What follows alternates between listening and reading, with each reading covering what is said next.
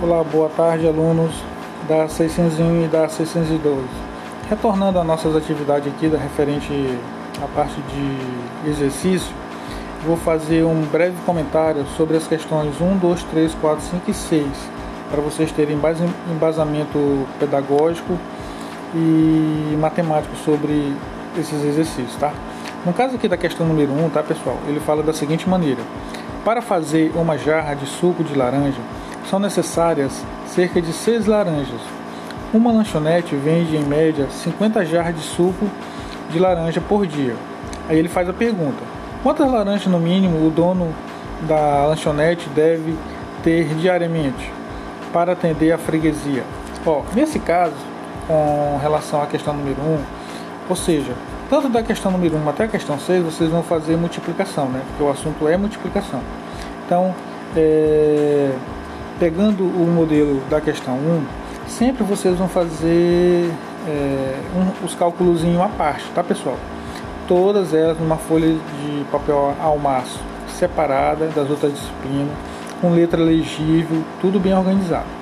Nesse caso aí da questão 1, vocês vão pegar lá é, o total, que no caso aqui é 50 jarras de suco, vezes a quantidade de laranja, que no caso é 6. Faz a multiplicação e determina a resposta.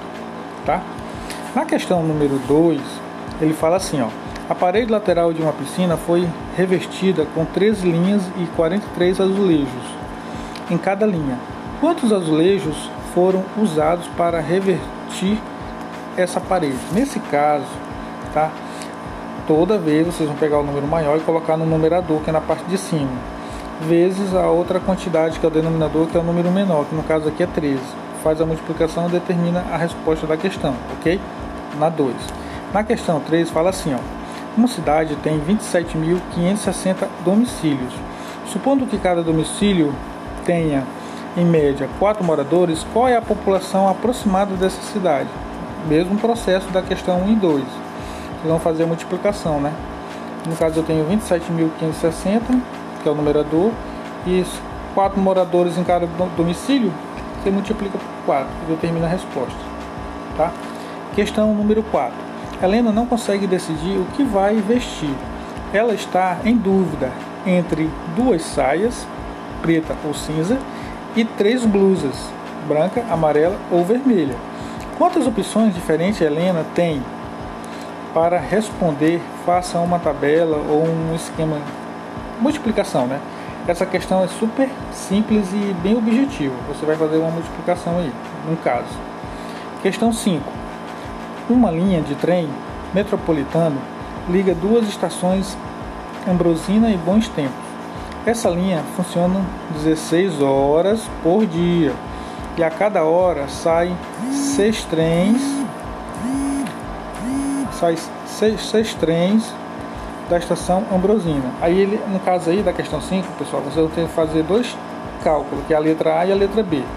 Na letra A ele fala assim, ó, quantos trens partem de Ambrosina por dia? Aí você vai pegar lá, no caso, o valor 16 horas vezes a quantidade de trens, né? No caso são o que? Seis trens da estação Ambrosina. Aí multiplica, né? Aí 16 vezes 6, aí determina o valor X. Na letra B, você precisa responder a letra A para poder responder a letra B. Se cada trem que parte de Ambrosina pode no máximo levar 125 passageiros por viagem, qual o número máximo de passageiros que essa linha transporta por dia de Ambrosina para Bons Tempos? Nesse caso, tá pessoal? Você vai pegar lá 125, que já está no comando aí da letra B, vezes o valor que você vai encontrar aqui na letra A. Multiplique e determine o total. Na questão 6, vocês vão montar uma tabelinha, tá? É muito simples essa questão 6 aí. Fala assim, ó. Na padaria do seu João, o pão recheado custa dois reais. Para facilitar o cálculo do freguês, seu João vai fazer um quadro com os preços de 2, 3, 4, 5, 6 e 7 desses pães. Faça você também o quadro. Ó, preste bem atenção.